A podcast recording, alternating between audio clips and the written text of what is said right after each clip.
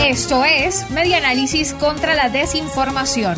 Compartimos noticias verdaderas y desmentimos las falsas. Cantidad de diputados electos este 6 de diciembre no fue igual que en 2015.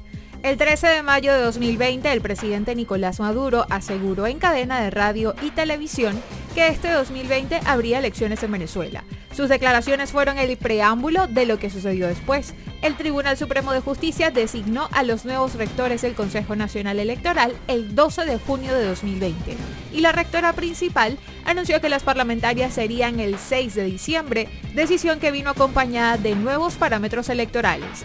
Indira Alfonso dijo en esa ocasión que la medida principal sería el incremento en la cifra de diputados a elegir, lo que permitiría un equilibrio entre voto lista y nominal.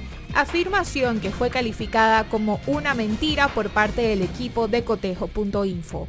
De acuerdo con el equipo de cotejo.info, la diferencia que hay entre las elecciones parlamentarias que se celebraron en el año 2015 y las convocadas para el 6 de diciembre del 2020 son más que evidentes. Para estos comicios se eligieron 277 diputados, 110 más de los que fueron electos en el 2015. Fue añadida la lista de candidatos nacionales y cambió la cantidad de parlamentarios electos por estado.